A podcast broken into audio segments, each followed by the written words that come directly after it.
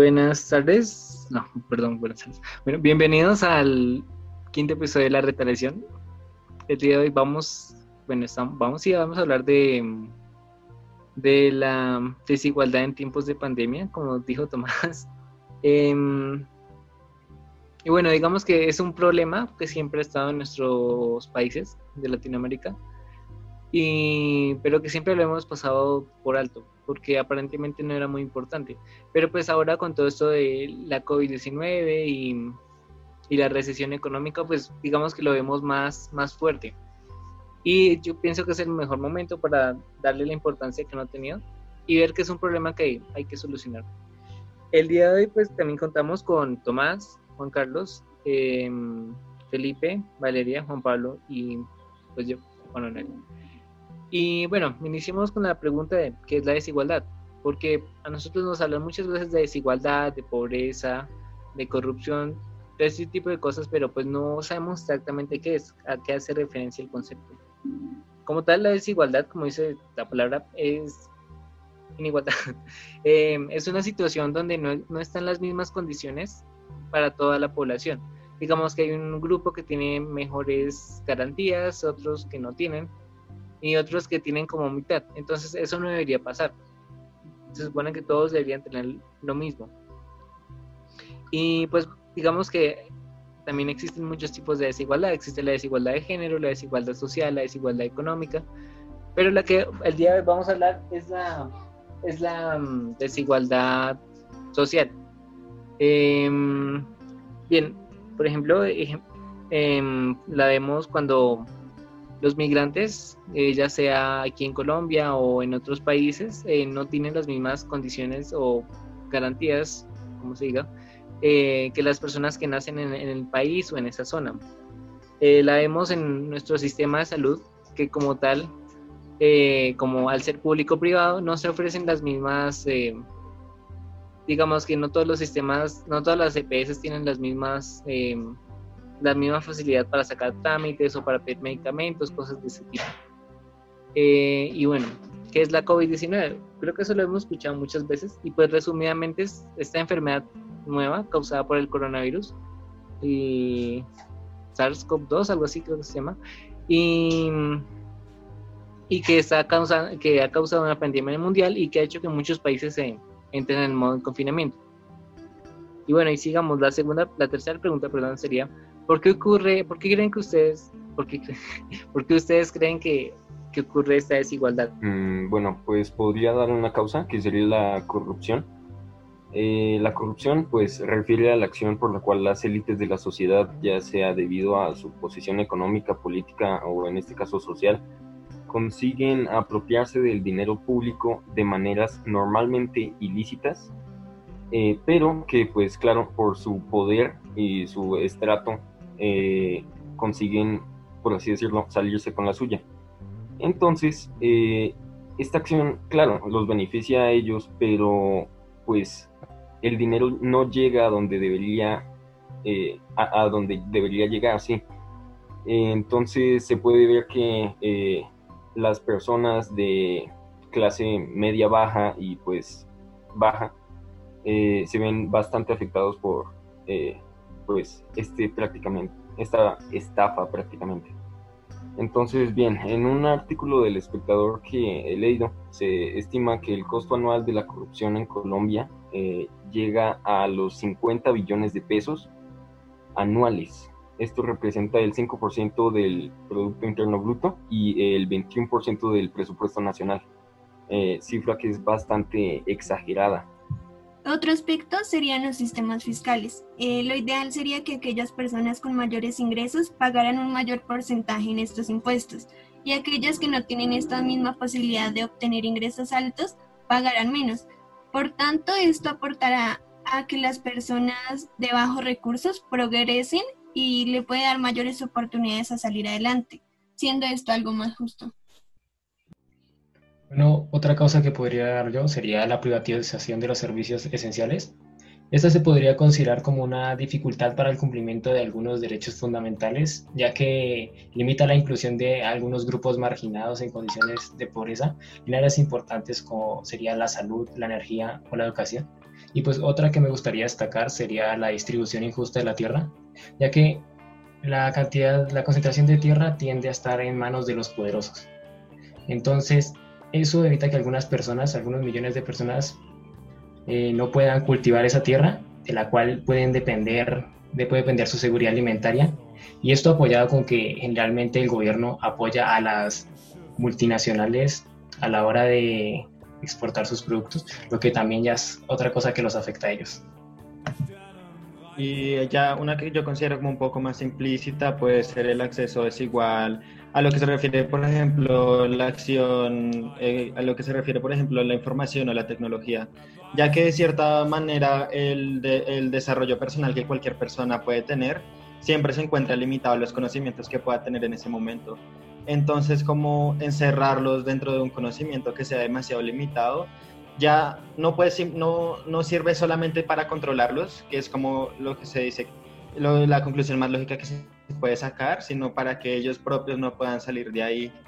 Y pues es algo que no hemos visto bastante históricamente, que es como por ejemplo como en épocas pasadas el derecho a la educación se le era negado a muchos grupos sociales que eran marginados. Y aunque esto no tenga una representación en cuestión de derechos actualmente, porque pues todos eh, supuestamente tenemos el derecho a la educación, también se puede ver como sistemáticamente los grupos eh, marginados socialmente, como pueden ser las clases obreras o, la, o, sí, por ejemplo, las personas en situación de pobreza solo tienen acceso a la educación pública, la cual pues como habíamos hablado acá anteriormente en el podcast, era increíblemente pobre. Entonces, le, a, través de esa limitación se puede hacer que estas personas no tengan los conocimientos suficientes para poder progresar por ellos mismos y a la vez puedan ser controlados, ya que no tienen otra opinión diferente a la que les dan, por así decirlo, las élites.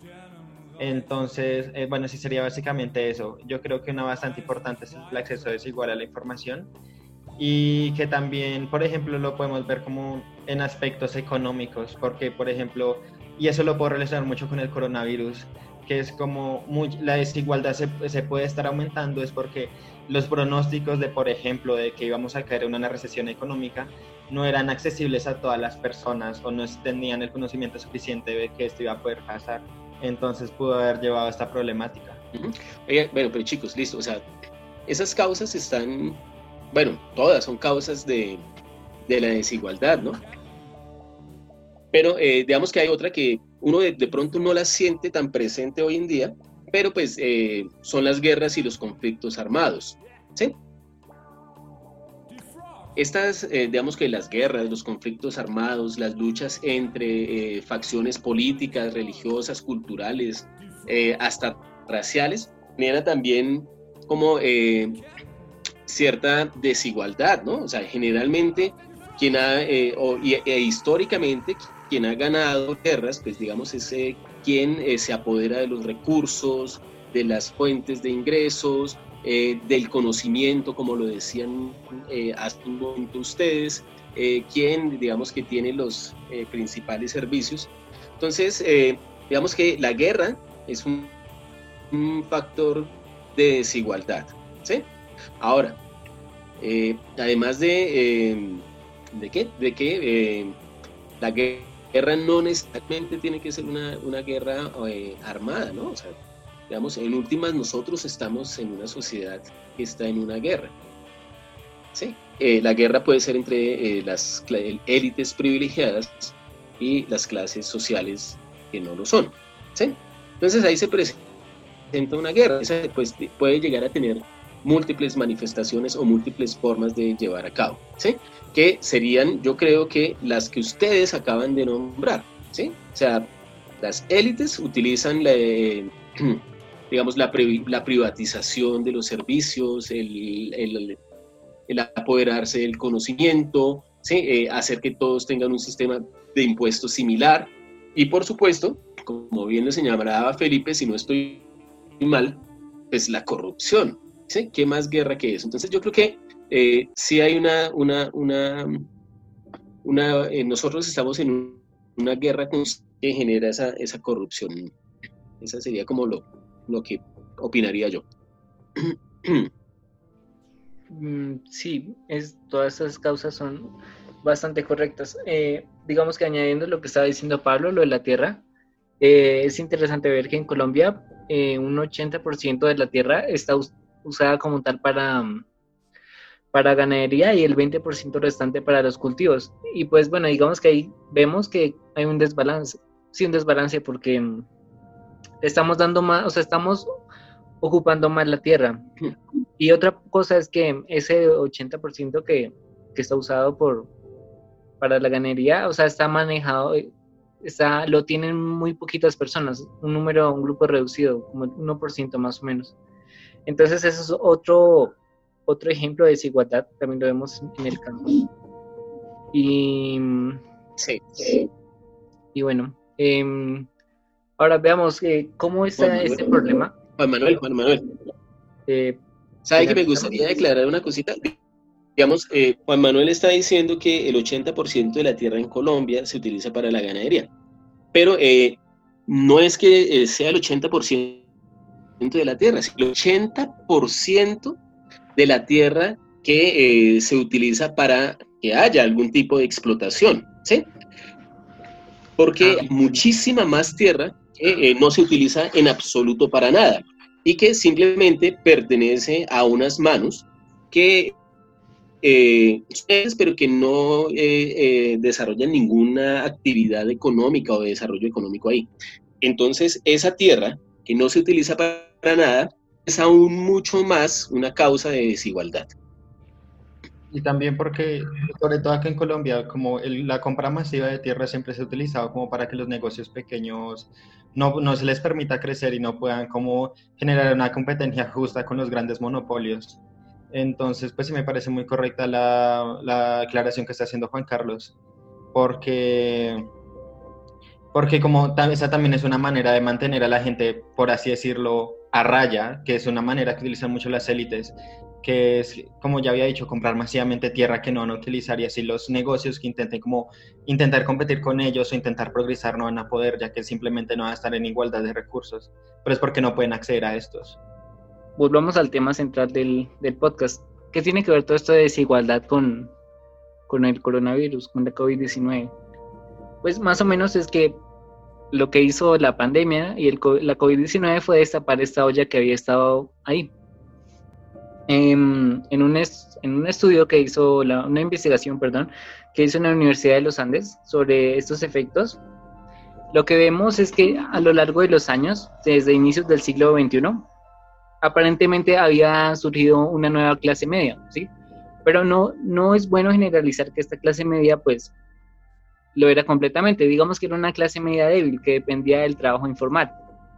Y pues con toda esta situación de la pandemia, que la mayoría de personas, no, la totalidad de la persona, la sí, la totalidad de las personas tuvo que eh, confinarse en su casa, pues hizo que todos esos vendedores informales que habían, digamos que, ascendido un poco en la escala social, volvieran a donde estaban antes, a ese margen de la pobreza. Y entonces digamos que como que lo veo así, es como un edificio que está mal hecho y que pasa un pequeño temblor y se cae todo de nuevo, ¿sí? Eso pienso que es lo que está pasando con, con la COVID y, y, la desigualdad. ¿Qué, ¿Qué, piensan ustedes? Pues Juan Manuel, tú estabas hablando de que había subido un poco más en la escala social, ¿sí? Y pues ahorita que dices que todo eso se derrumbó, es algo que me recordó algo que ya he leído en un texto. Dice ¿Por qué en, de la BBC dice, ¿por qué en Colombia se necesitan 11 generaciones para salir de la pobreza? Entonces, claro que en Colombia hay que ya es un país desigual, lo evidenciamos acá y que por lo tanto también es muy inestable, porque en el caso de acá fue por la enfermedad, pero en otros casos puede ser una persona que haya enfermado o algo y ya no puede seguir subiendo en la escala social por su dificultad sí, como, como un padre, una madre, cabeza de familia, un padre, cabeza de familia, que le pase algo y, y que pierdan su progreso, creo que es lo que se refiere Pablo. Sí, y digamos con respecto a las personas que trabajan o consiguen su sustento en el día a día, eh, esas personas están en desigualdad de condiciones desde el hecho que una persona que tiene una un alto nivel social eh, puede tener la posibilidad de trabajar desde distancia de su casa. En cambio, esta persona debe trabajar desde afuera todos los días y pues puede contraer eh, el virus más fácilmente. Asimismo, como decían, eh, digamos, una persona que necesita salir a ganarlo el día a día, pues si se enferma, no tiene la misma posibilidad que otra de ir a un médico particular o muy seguramente ni siquiera tiene la posibilidad de asistir a un servicio médico porque no tiene cómo pagarlo. Es que es eso, em, relacionándolo con, con, otras cosas. Mm, la mayoría, bueno, en la mayoría de redes sociales lo que está de moda o en tendencia es decir quédate en casa con el hashtag.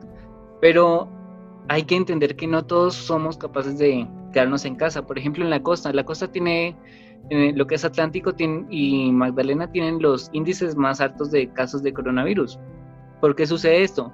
Normalmente nosotros sacaríamos nuestros, nuestros prejuicios de que no, es que los costeños son perezosos, no sé qué, obviamente esto, es falso, eh, no, no hacen caso a lo que dicen, pero esto no es así, lo que pasa es que allá, como dice Valeria, la gente vive el día a día, de lo que son los turistas en las playas, de vender pescado, bueno, no sé, distintas actividades que se ven afectadas porque porque mm, pues como ya no hay tanta gente, tienen que salir a buscar más, a rebuscárselas más, y esto hace que se expongan más al virus, y pues finaliza en que tengan los números más altos de, pues no los más altos, no estoy seguro, porque son cifras que siguen, subiendo, pero sí tienen un número, un número alto respecto al país, lo que es la costa, Atlántico y Magdalena.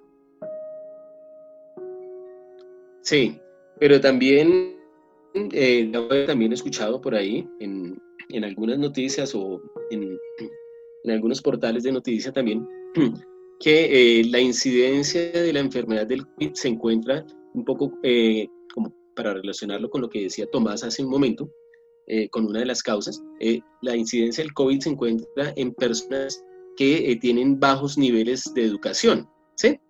Y no necesariamente esa, esa tiene que ver con que las personas, debido a su educación, eh, se contagien más, sino que digamos que son personas que eh, no tienen un trabajo formal o que no tienen la posibilidad eh, de tener unos ingresos y tienen que salir a rebuscarse en el día a día y tienen que un poco más. Por supuesto, también el nivel socioeconómico y el nivel de educación, pues también le ayuda a uno ciertas cosas con el grado de responsabilidad que uno tiene. Entonces, también incide un poco eh, eh, la, la, la, la, educación, pero eh, sobre todo, por ejemplo, para no creer tanto esas noticias de que el COVID es una mentira, de que o esas teorías conspiracionistas, ¿sí? que de pronto alguien que tenga un poquito de nivel educativo más alto puede llegar a, a pensar un poquito mejor. Entonces, Claro, si yo no creo que es una eh, teoría conspiracionista, pues me voy a cuidar más. Si yo creo que es una mentira, es pura carreta y salgo y eh, no, pues no, no, no, no me cuido y no cuido a los demás. Entonces, también ahí tendríamos que, eh, como tener en cuenta eso para mirar que la, la, educación también tiene que ver ahí con la desigualdad. Y pues bueno, también hay mucha pobreza disfrazada o eh, personas que eh, no necesariamente son vendedores eh, ambulantes o gente que se dedica al trabajo informal, pero que sí sus ganancias dependen de ventas que de pronto puedan verse frenadas por la cuarentena. Sí. Y pues bueno, vemos que esas son, esa es como la relación que podemos hacer pero sigamos en más ejemplos, porque como estaba diciendo Juan Carlos, antes de que grabáramos, pues no todo se basa en, los trabajadores informales. ¿Qué, como, ¿Qué otros ejemplos ven ustedes que, que también se ven afectados por esta pandemia? Pues otro aspecto sería el de la educación, en el que, digamos, en muchas partes rurales los niños no pueden acceder a las distintas plataformas o medios digitales por los cuales se están realizando las clases. Entonces no pueden acceder a sí mismos a una educación de calidad.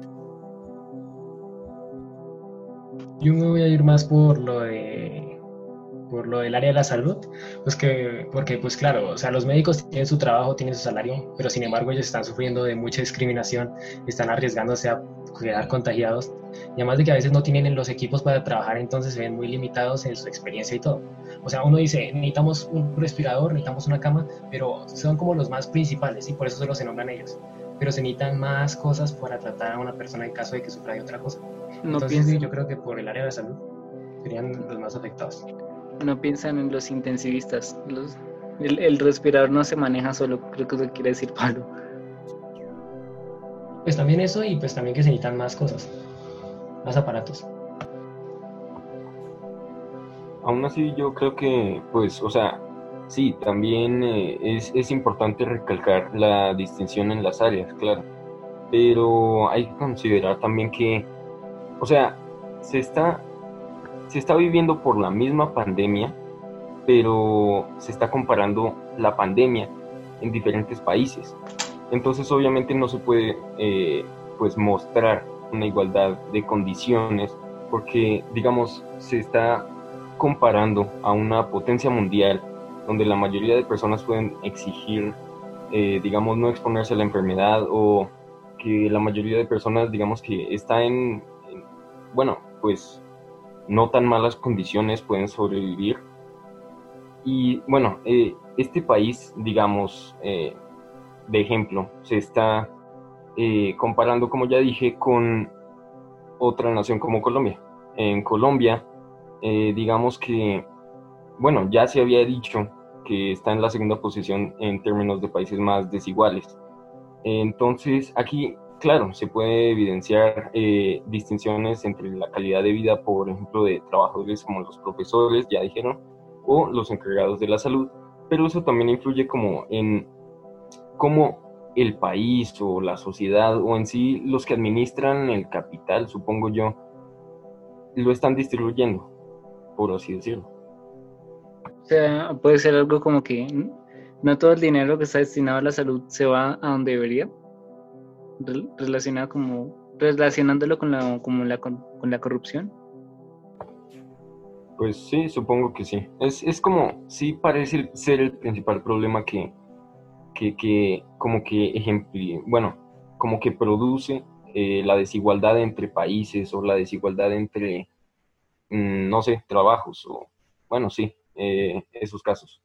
Bueno, eh, además que pensemos chicos, por ejemplo, eh, una persona que tenga los medios económicos suficientes, que necesite una unidad de cuidados intensivos, versus alguien que eh, sea un vendedor informal o alguien que se encuentre sin trabajo, ¿sí?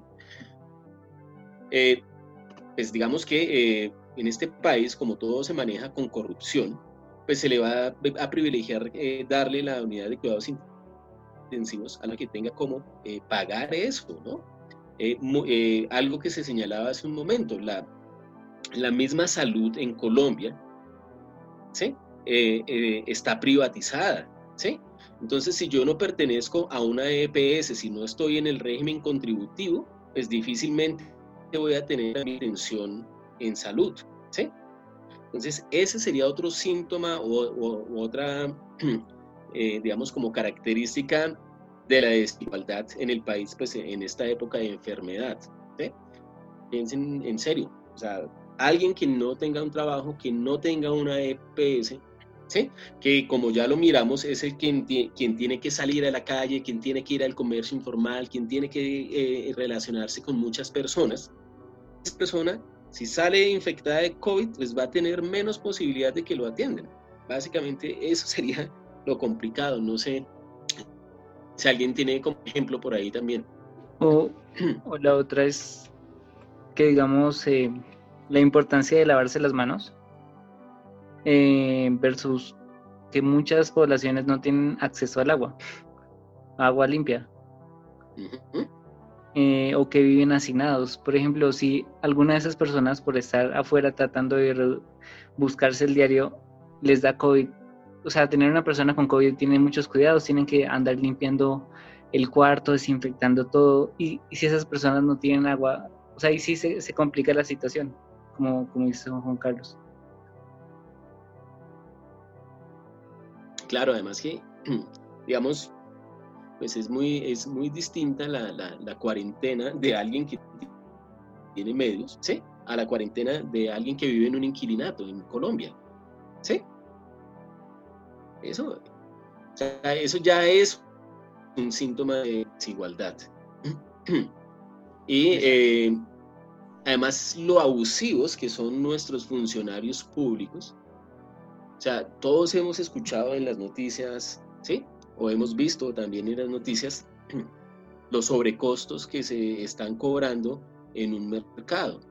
Un mercado que perfectamente puede salir por 150 mil pesos, lo están cobrando en 180, 200 mil pesos. ¿sí?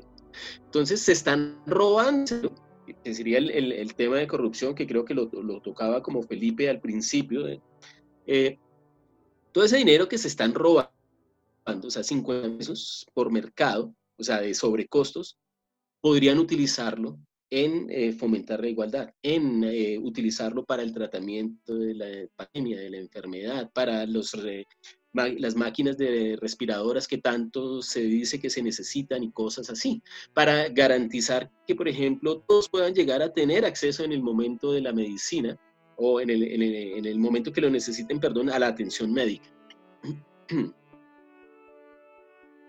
Exacto.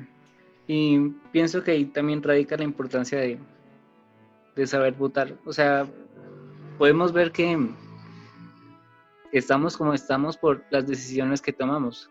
No estoy apoyando ningún partido político, porque sí sé que cuando uno dice eso, dice como no, es que esta persona es de izquierda, este, este está relacionado con grupos ahí raros.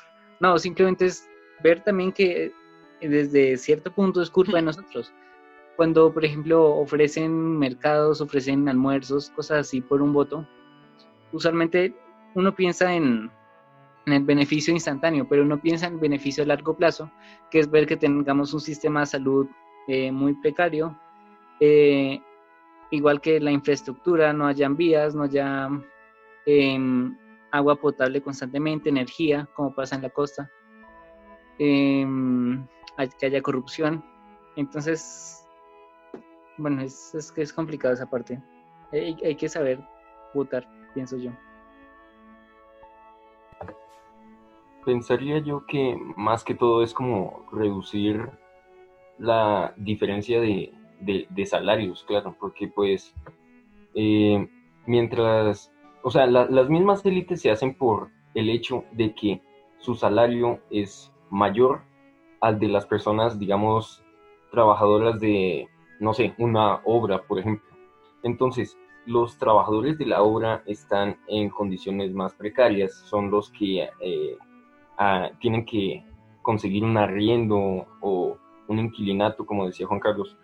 Mientras que las élites que se forman, digamos, por eh, buenos salarios en la política o algo parecido, pues consiguen, no sé, eh, buenos lugares para estar en cuarentena, por así decirlo, en, estos momentos. Entonces supongo yo que sí es como más, más que todo depende de, de cuánto ¿cuánta es la brecha que hay entre los salarios que se proponen para cada trabajo? Mm.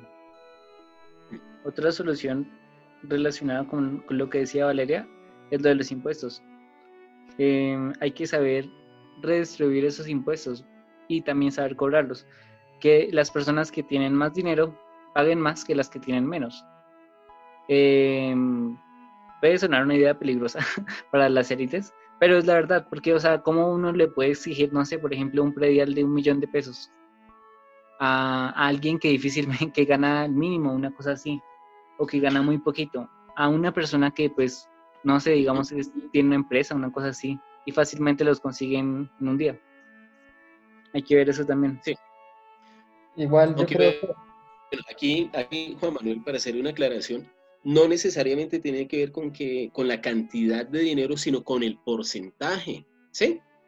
Digamos, eh, un sueldo mínimo y mis impuestos son del 40% de lo que gano, pues digamos que me va a quedar a mí muy complicado pues sobrevivir, ¿sí? A diferencia de si yo me gano, no sé, 100 millones de pesos mensuales porque soy un empresario, ¿sí? Entonces yo podría dar ese mismo 40% en impuestos, ¿sí? que serían 40 millones de pesos, pero tendría 60 millones para llevar la vida. ¿sí? Entonces, es ¿a quién le cuesta más entregar dinero? ¿sí? Si no hay un sistema de, impuestos diferenciado en el país y todos tenemos que pagar lo mismo, por ejemplo, que se aplica de igual manera para todos, pues claro, ese, ese, ese 19-20% del IVA, pues lo va a sentir mucho más una que tiene ingresos bajos que una persona con ingresos altos.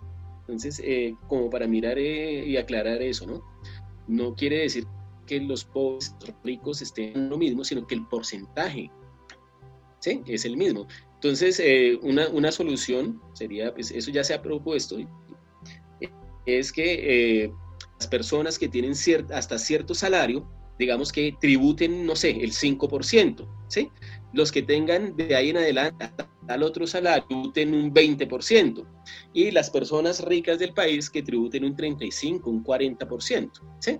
De tal manera que eh, las personas que más ganan tribuyen pues a pues en mayor cantidad la sociedad, pero porque es que la sociedad también es la que les está dando la riqueza, ¿no?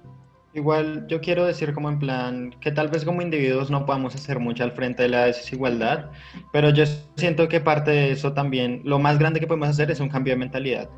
Porque es que yo siento que sobre todo cuando se hablan de, este tema de la redistribución o cuando se ven como cosas de gente rompiendo la cuarentena porque tiene algún trabajo, pues lo más rápido es irse a juzgar. Pero es que yo siento que en muchos casos nosotros lo estamos viendo más instintivamente que racionalmente. Y acá pues puedo hacer una analogía que tal vez no esté muy relacionada con la desigualdad social, sino más que todo con el racismo. Que por ejemplo cuando empezó todo lo, que empezó cuando, cuando empezó todo el COVID-19, por ejemplo, los negocios que, no sé, ponerle, por ejemplo, los negocios de comida china, pues, o recibían amenazas o nadie les dejaba de comprar. Pero pues yo siento que esto también influye en como una falta de las personas a llegar a conclusiones lógicas, porque es como estas personas han vivido toda su vida en Colombia, entonces, ¿cómo tendría que influir la raza en, el, en la razón del, del, coronavirus? Entonces, o sea, a lo que yo quiero llegar es, por ejemplo, cuando nosotros, cuando se habla, por ejemplo, de, de aumentar los tributos para las personas ricas, que es algo que he visto bastante, generalmente siempre sale la clase media alta a decir que no, que les quieren dar todo el dinero a los pobres o cosas así. Pero pues eso generalmente cuando se habla, se habla a grandes empresas o a grandes terratenientes. Entonces yo creo que si nos ponemos no en una situación inmediata de ataque, sino como en una situación empática de ver todos los puntos de vista acerca de lo que está pasando y también de ponerse en los zapatos de los demás, yo creo que podemos llegar, eh, yo, yo creo que podemos llegar a de cierta manera poner nuestro grano de arena para acabar con el problema que es la desigualdad. Ya empezó, no sé cómo decirlo, pero empezando desde la definición cultural de esta para allá dejarlo sistemáticamente. Sí, a mí me gustaría como hacer una pregunta a Tomás. Es que no le entiendo muy bien lo de, el cambio el cambio de mentalidad. ¿Sí? Mm. Pues es que a lo que yo me refiero es, por ejemplo, eh, no sé, cuando salieron las noticias, por ejemplo, de Bogotá, cuando, la, cuando las, los policías empezaron a atacar a gente que estaba, y ya directamente atacar como usando la fuerza a personas que estaban intentando ejercer su trabajo de vendedores ambulantes, por ejemplo, y dentro de ellos como gente de la tercera edad que no tenían otra manera de sustento, pues mucha gente salió a decidir que esto era porque ellos no deberían estar allá afuera. Pero es porque de cierta manera la gente se siente ¿cómo decirlo? Y también se puede decir de qué manera lógica esto pasa, pero se siente como en riesgo de que por culpa de estas personas, entre comillas, la, la, situación se esté prolongando. Pero yo siento que si en vez de mirar directamente eso y nos ponemos a pensar en por qué estas situaciones los están llevando a eso, eh, se van a poder proponer soluciones. O también ya salgámonos de la cuarentena, cuando fue todo el tema de las marchas acá en Colombia, eh, que buscaban mejores condiciones de trabajo, otra vez la gente que ni siquiera era clase alta como tal, sino era clase media alta, empezó a decir que ellos porque se ponían a interrumpir la vía eso y porque se ponían a hacer ese tipo de cosas, pero es porque la gente no es consciente de que a través de estas maneras se pueden llegar a, a un cambio. Es a que quiero llegar, no sé si me estoy haciendo entender. O sea, yo siento que aunque no podamos hacer mucho nosotros, ya que este es un problema que se ha desde las estructuras altas de poder y que es un problema que ocurre sistemáticamente en nuestra sociedad, yo creo que apoyando de esta manera y dándonos cuenta y poniendo como empatía por delante, podemos eh, eventualmente provocar un cambio entre nosotros, aunque pues eh, obviamente yo lo, es más fácil decirlo que hacerlo. Dices que hay que ser más empáticos y comprensivos con el sí, más o menos. Sí, es una buena, es, es sí, yo pienso que es algo que, lo que nos falta como sociedad. Porque es que yo creo, o sea, lo que digo es que muchas de las soluciones que estamos diciendo como son cosas que se nos escapa de las manos. Y eso lo entiendo porque pues nosotros no podemos hacer demasiado frente a este tipo de, de situaciones directamente, pero a lo que se refiere a lo que podemos tomar como acciones personales me parece lo más importante. Yo me refería un poco... Yo no sé, yo quiero, yo quiero intervenir porque es que ahí sí ya me tocó Tomás a mí. y es que yo no creo lo que dice Tomás. O sea, sí podemos hacer. Sí podemos hacer. O sea, no me, van, no me malinterpreten, pero lo que podemos hacer es ponernos de revolucionarios. Ah, sí, obviamente. Pero, o sea, por eso puse el ejemplo de las marchas, que cuando se intentaba hacer algo al respecto frente a estas desigualdades sociales, pues la gente se quejaba como de cosas que no tenían mucho sentido, como de los trancones, pero es porque se sentían, se sentían que aspectos ah, de sí, su claro. personal eran, sentían que aspectos de su vida personal eran directamente atacados y por eso se ponían a la defensiva. Y estos aspectos pues eran cosas que eran muy mínimas, como esperar dos horas en un carro o cosas de ese sentido. O, sí, no, y... por, por, eso es a lo que me refiero, como intentar ver de dónde salen las cosas antes. Y igual yo lo digo acá, entre un grupo de personas que probablemente no tengan estas actitudes, pero igualmente es algo que es muy común en, eh, es muy común en Colombia y en Latinoamérica en general, que nosotros somos sociedades bastante clasistas. Sí, sí, sí, o sea, claro, ahí sí ya lo entiendo. Un poco como, como, como, como esta mujer a la que Juan Piz González le hizo la parodia, ¿no? De que iba para a, a ver una película aquí en, en Citala, en Bogotá, y que había una marcha de profesores, entonces que no, que no la dejaban pasar, que llegaba tarde, que qué estupidez, que las marchas de los profesores. ¿Sí? Eh, o sea, ahí uno no puede hacer nada en contra de la estupidez de esta señora. El problema es que, claro, esa, esa estupidez está muy, muy replicada en muchos de nosotros. ¿sí? Pero nosotros a nivel de, eh, de, individuos sí podemos hacer algo y es colocarnos de revolucionarios. ¿Sí? sí y cuando hablo de colocarnos de revolucionarios no es que nos armas, ¿no? ¿Sí? Eh, no, no, es que, no es que eh, estemos armando la guerrilla, no sé, la retaliación guerrilla movimiento popular. No, no se trata de eso. Se trata de que nosotros tenemos, tenemos unas armas, ¿sí?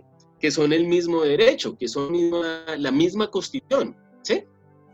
Y nos podemos ir en, eh, con toda, como ciudadanos, contra nuestros gobernantes. Tenemos por qué aguantarnos eso, ¿sí?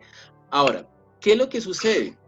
Que eh, como la desigualdad, creo que era mi, mismo Tomás de, de la igualdad de, en la educación, como, como nosotros eh, no hemos tenido una muy buena educación, y la mayoría de los colombianos no hemos tenido, entonces, claro, no luchamos, no nos sentimos inconformes porque no sabemos contra qué, ¿sí?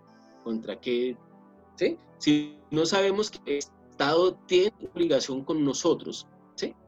Pues entonces vamos a pensar que no, que es el Estado, es el que manda, o sea, creemos que estamos todavía en, un sistema eh, monárquico absolutista en donde el soberano o el gobernante o el presidente, perdón, es quien manda, es quien tiene la soberanía y no nos damos cuenta que somos nosotros los ciudadanos los que tenemos el poder, los que somos los soberanos. ¿sí? Entonces, eh, digamos, discúlpeme, pero yo sí digo, no, nosotros como individuos sí podemos hacer. No, sí, el problema es que, de acuerdo claro, contigo, solo que, que, no que eduquen. lo que estaba diciendo. Y a lo que, o sea, me voy a intentar formular mis palabras. Yo siento que desde un punto, tal vez nosotros no, pero de gente que vive como en situaciones más privilegiadas, eh, como que la desigualdad social es, no, no, es algo que les to no es como algo que les toque directamente. Entonces, cuando se intenta hacer algo al respecto, pues hay como, no sé cómo decirlo, como una, un esfuerzo mediático en intentar eh, desacreditar este tipo de luchas. Y yo creo que eso es lo más importante que debemos cambiar como sociedad antes de entrar a una revolución, ya que pues para entrar a una revolución se necesitan personas. Eh, no sé si, entonces yo creo que si cambiamos la mentalidad de que podemos pedir, no solo por nuestros derechos, sino los derechos de los demás que están como en situaciones desiguales y que eso no nos va a afectar directamente a nosotros, se puede llegar a combatir este problema en un futuro que es como por ejemplo lo que está pasando en Estados Unidos, que se está combatiendo la desigualdad racial, pero no solo lo están combatiendo la gente negra, también hay gente blanca que se ha unido, también se han unido como por ejemplo grupos religiosos que no salían a nada y se, empezaron a unir a eso, y es porque tienen el suficiente nivel de empatía para poder reconocer que hay un problema y que hay, que hay una necesidad de intervenir por este. O sea, ahí, ahí, ahí lo entiendo. O sea, pero entonces yo sigo con mi idea, entonces pues Revolucionémonos. Revolucionémonos. ¿Para qué? Para que nos cambien la mentalidad o para que nos permitan a nosotros cambiar la mentalidad. Respuesta a la pregunta que es la ilustración. Perdón la propaganda. Pero bien, eh, ¿qué soluciones podemos dar? Rápidamente, para no terminar peleando. Sí. Sino que bueno, bueno, yo diría que una de ellas iría más como por el lado del apoyo por parte del Estado. Claro que el Estado ahorita ha dado unos bonos, si no estoy mal, pero sin embargo no han podido satisfacer las necesidades de la sociedad, ¿no? Porque sin embargo el apoyo del Estado debía venir desde antes, no desde ahorita que simplemente en algo. Entonces yo lo llevaría por ese lado, porque antes apoyaban a las multinacionales y pues claro, mucha gente no podía pues vender sus productos, entonces sí, como tener ese cambio. También otra solución que yo puedo ver como en relación a este problema puede ser el reconocimiento del trabajo informal, ya que muchas de estas personas que entraron en esta situación de desigualdad más alta, pues realmente no tienen, no se encontraron acobijados por los bonos, por ejemplo, de los que está hablando Pablo. Entonces yo creo que sí también, que si se reconoce legalmente que este también es un trabajo válido y recibe como las mismas protecciones que recibirían otros tipos de trabajo, pues podría llevar a que el Estado, si estuviera en la posición de intervenir por esas personas que ahorita están en una situación de pobreza grandísima porque no han podido trabajar. Porque es que, por ejemplo, eh, no puedo asegurar cosas, pero por ejemplo acá en muchos, ah, eh, por lo que he escuchado acá en, eh, acá en Duitama, por ejemplo, se hicieron como entregas de bonos, pero a la gente que ah, en familias que estaban como en situación de pobreza, pero en muchos trabajos que se consideraban informales, pues no se hicieron y se pasaron de largo. Entonces yo creo que igual esto lo digo, no, o sea, tomen mis palabras con un grano de sal, pero, o sea, me parece que esa es una, una, una solución posible, como cambiar la forma en la que entendemos el trabajo en Colombia. O las empresas pequeñas, es otro ejemplo, porque sí habían dado como ayudas, pero iban principalmente para las grandes cadenas, eh, las multinacionales, no, no, estoy tan seguro, pero sí empresas grandes que eran como notables y no se tomaron en cuenta esas, eh, digamos, pequeñas, eh, em, esos pequeños emprendimientos o los trabajos informales, como decía Tomás.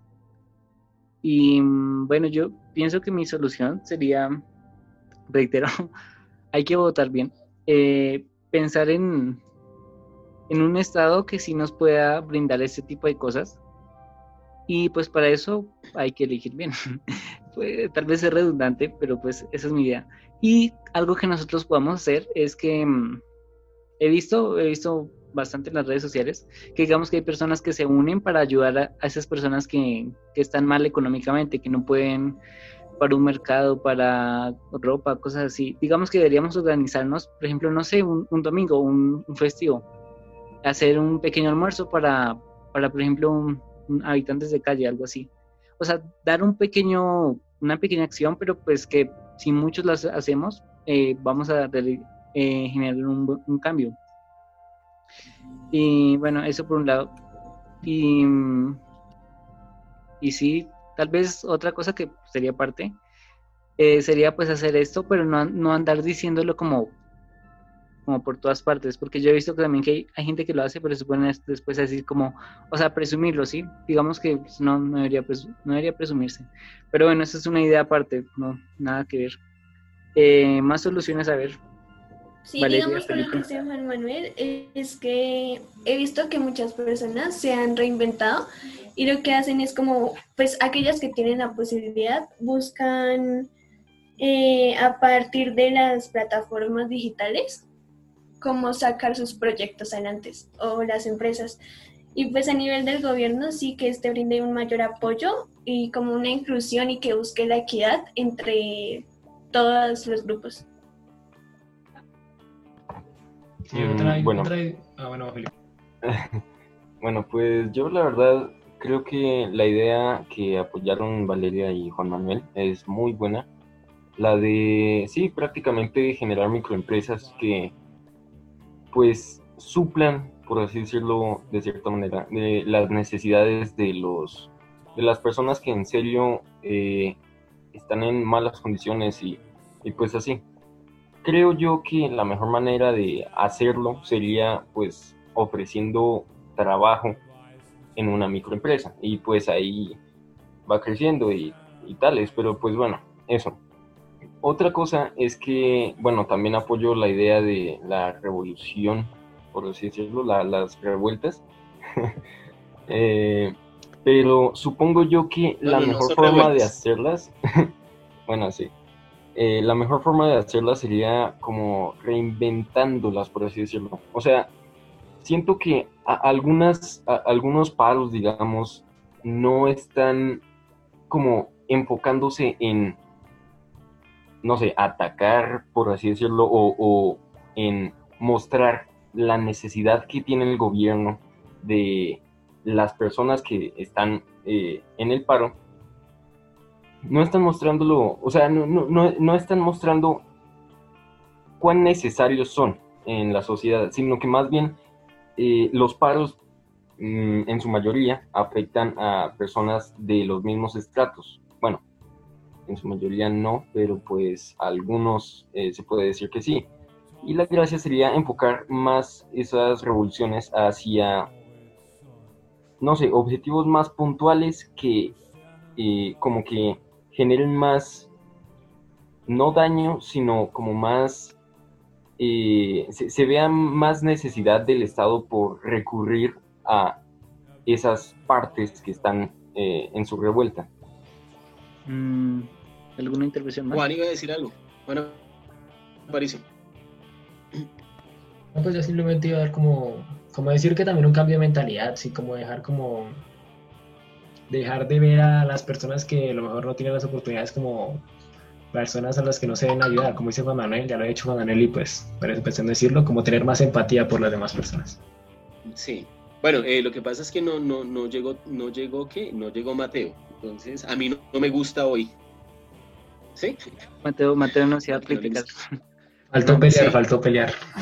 Entonces, ah, eh, va- ah, yo estoy tomando ese papel hoy. A mí no me gusta. O sea, está bien, sí, ayudar al prójimo, está bien, pero no podemos hacerle la tarea al gobierno, no podemos hacerle al Estado, porque entonces dejemos que roben y eh, nosotros nos organizamos y miramos a ver cómo solucionamos los problemas. No, Pero, profe, tú pero. Cuénteme. ¿Usted está hablando como de protestas? Por- No, estoy hablando de protestas, ni siquiera estoy hablando de salir a marchar, ni- y, y por Ah, supuesto mucho menos de tomar las armas, ¿sí? Sino que eh, eh, lo que estoy diciendo es, no podemos hacerle la tarea al Estado. El Estado está, digamos que, conformado por nosotros para que cumpla unas funciones. Y Estado, o sea, o sea, nosotros no tenemos que, en el, en el sentido de nosotros como individuos, como sujetos particulares, no tenemos que eliminar la indigencia ni la pobreza. La- para eso se coloca el Estado, para eso nosotros armamos un Estado. Entonces, eh, pues eliminemos el Estado y, y- y- y vivamos en un Estado utópico, cristiano, marxista, comunista, un utópico, donde todo el mundo ayuda a todos, ¿sí?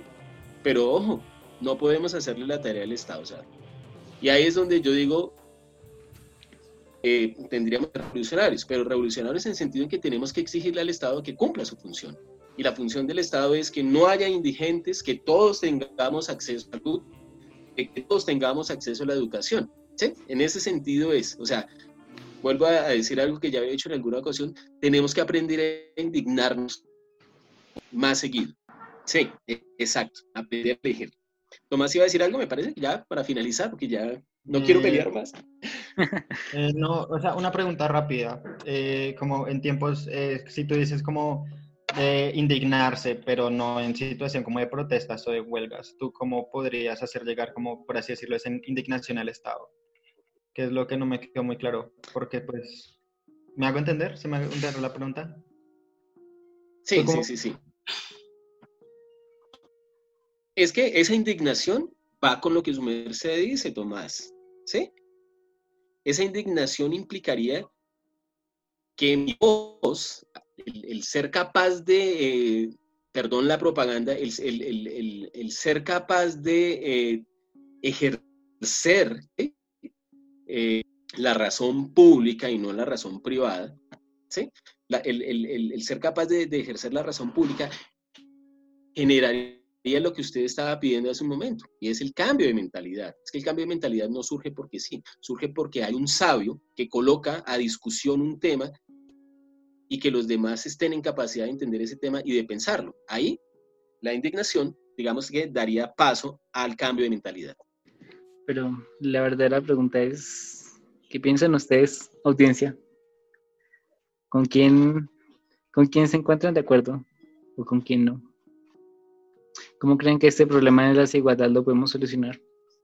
Ahí dejamos la duda y Muchas gracias por escucharlo completico el episodio. Y bueno, aquí se acaba la primera temporada de la retaliación. Eh, no sé, digan sus palabras emotivas. Mm. Bueno, eh, sí, vea que terminamos la, primera, la primera etapa de la retaliación con un tema de actualidad y un tema, y un tema que tiene que ver con todos. Entonces, eh, lo que dijo Juan Manuel, Piensen ustedes y tomen una posición. Que estén muy bien.